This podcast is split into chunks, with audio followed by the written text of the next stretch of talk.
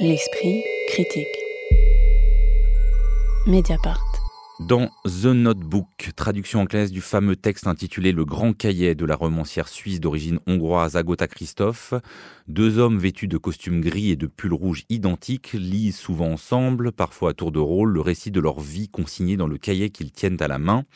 En l'occurrence, l'histoire de deux jumeaux évacués par leur mère de la grande ville vers la maison de leur grand-mère située à quelques encablures d'une petite ville où la guerre finira par les rattraper.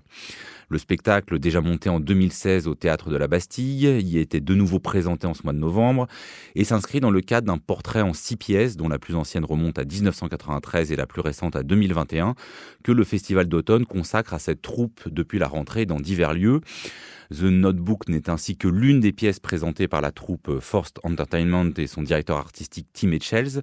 Est-ce que vous pouvez nous dire, Marie Plantin, pour celles et ceux qui ne le connaîtraient pas, comment situer ce collectif formé à Sheffield au milieu des années 80 oui, Forced Entertainment, c'est un collectif euh, qui s'est créé en 1984 autour de la figure de Tim Etchells, qui en est le directeur artistique et qui met en scène tous les spectacles.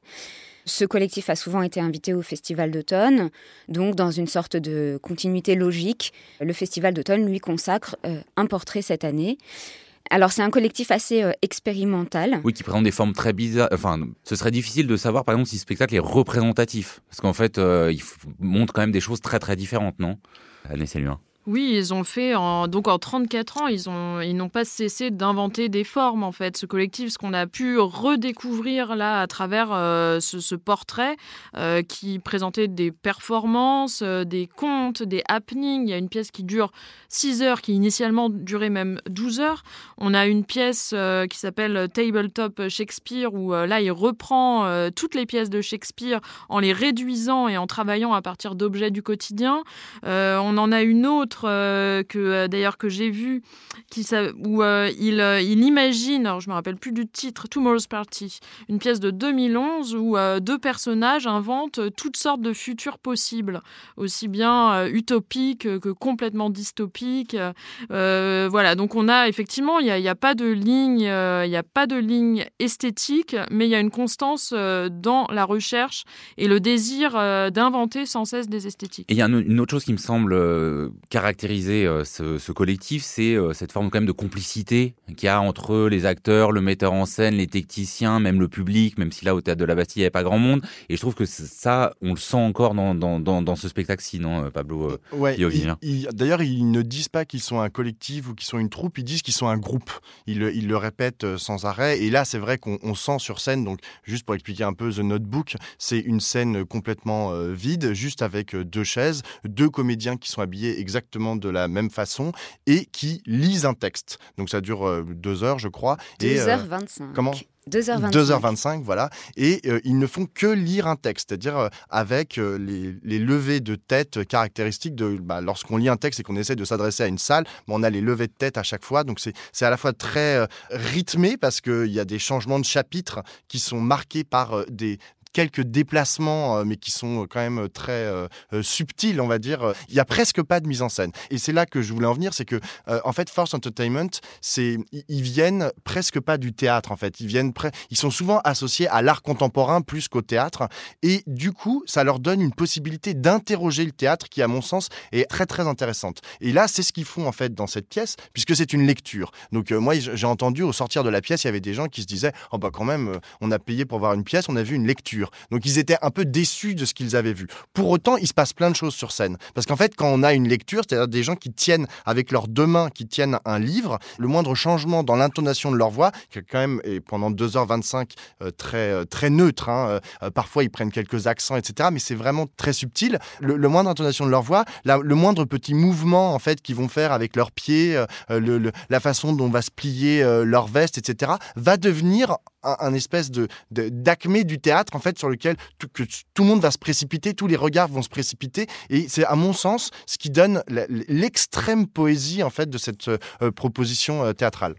Marie Plantin, sur le choix de ce dispositif euh, par Tim Chels, où effectivement on hésite en se disant euh, est-ce qu'au fond il est aussi simple et implacable que l'est l'écriture précise et intransigeante d'Agota Christophe, ou est-ce que euh, c'est insuffisamment théâtral pour qu'on se dise pas des fois bah, pourquoi ne pas être directement en train de lire le livre, d'autant plus que là on ne le lit pas dans sa version originale? C'est puissamment théâtral. Je suis d'accord complètement avec Pablo cette fois.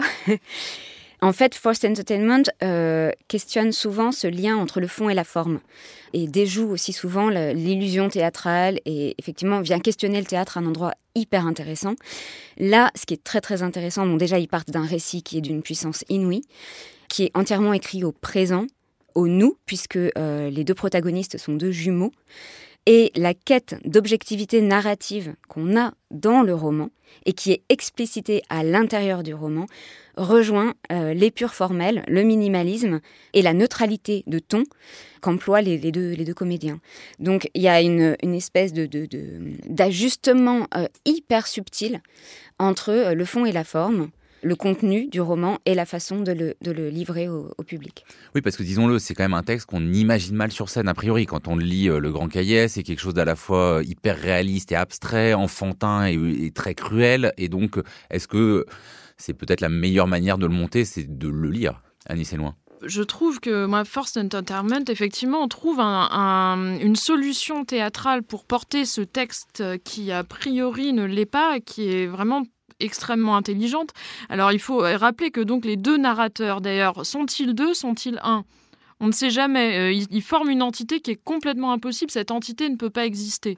Euh, c'est deux jumeaux qui euh, deviennent finalement un seul être. Alors, comment porter ça sur, sur scène alors que dans la réalité, ce n'est pas possible? Bon, euh, il trouve cette solution en, voilà, en incarnant euh, deux personnages ou narrateurs. D'ailleurs, leur euh, statut par rapport au, au texte qu'ils disent n'est jamais très clair. Et c'est justement en ça qu'ils sont très forts.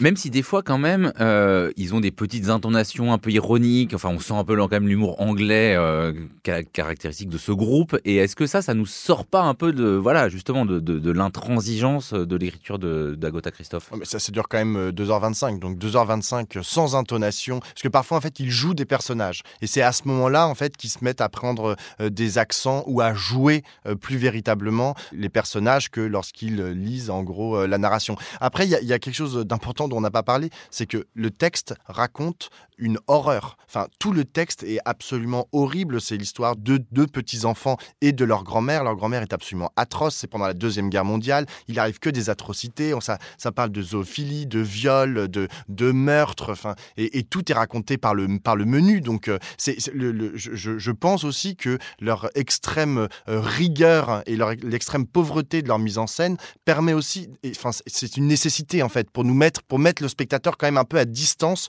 de l'horreur en fait qui est en train d'être raconté. Et je pense que c'est d'ailleurs ce qu'avait fait Agota Christophe dans son, lorsqu'elle a rédigé en fait son, son texte. Je pense qu'elle avait la même nécessité. En fait, on, on peut pas raconter euh, euh, comme je sais pas Jonathan Little par exemple dans Les Bienveillantes. Moi, ça m'a fait penser à ça, euh, le texte des Bienveillantes. En fait, lui, il est beaucoup plus proche en fait de l'objet en fait qu'il est en train de raconter. Et du coup, c'est beaucoup plus insupportable. Là, ça nous permet en fait de même d'avoir un esprit critique par rapport à ce qui est en train de se, de se jouer, de se dérouler sur scène. Marie Plantin c'est aussi raconté par le prisme d'enfants. On n'a pas dit, c'est une parole euh, enfantine. Alors, ce sont des enfants qui, grandissent, qui sont monstrueusement intelligents, monstrueux aussi d'une certaine façon. Et en même temps, euh, le contexte est tellement monstrueux qu'ils ne peuvent qu'être monstrueux pour survivre. Et ces enfants vont acheter, ça c'est un peu le point d'orgue de l'histoire, ce euh, grand cahier, The Notebook, euh, chez un libraire. Ils n'ont pas d'argent. C'est une scène que je trouve complètement géniale pour faire l'école entre eux à la maison. Et ils établissent une sorte de règle entre eux qui est on écrit uniquement ce qui est vrai. Et donc on essaie d'atteindre une objectivité qui en réalité est inatteignable, mais c'est l'objectif qu'ils se fixent. En fait, on comprend à ce moment-là qu'on est en train d'écouter le cahier de ces deux enfants. Oui, ce qu'ils ont consigné. Voilà, et qui vont devenir des adolescents, etc. Et il y a une chose que je voulais dire, ce spectacle, oui, effectivement, de part aussi la, longueur, euh, la, pauvreté, mais pas au sens négatif du terme, au sens presque d'arte povera, quoi. La pauvreté du dispositif demande une, une écoute et une activité énorme de la part du spectateur, puisqu'en fait, tout se déroule dans notre tête.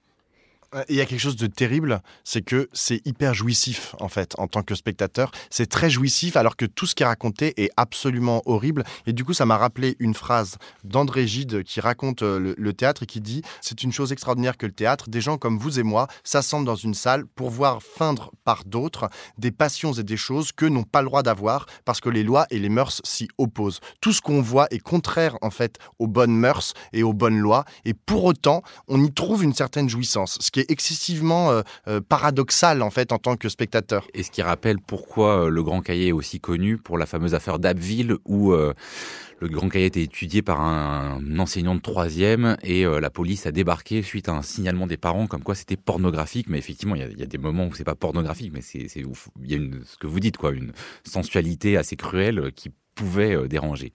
The Notebook, c'est donc un des éléments du portrait que le Festival d'automne consacre jusqu'à la fin de cette année à la troupe et au spectacle de Forced Entertainment. L'esprit critique. Mediapart.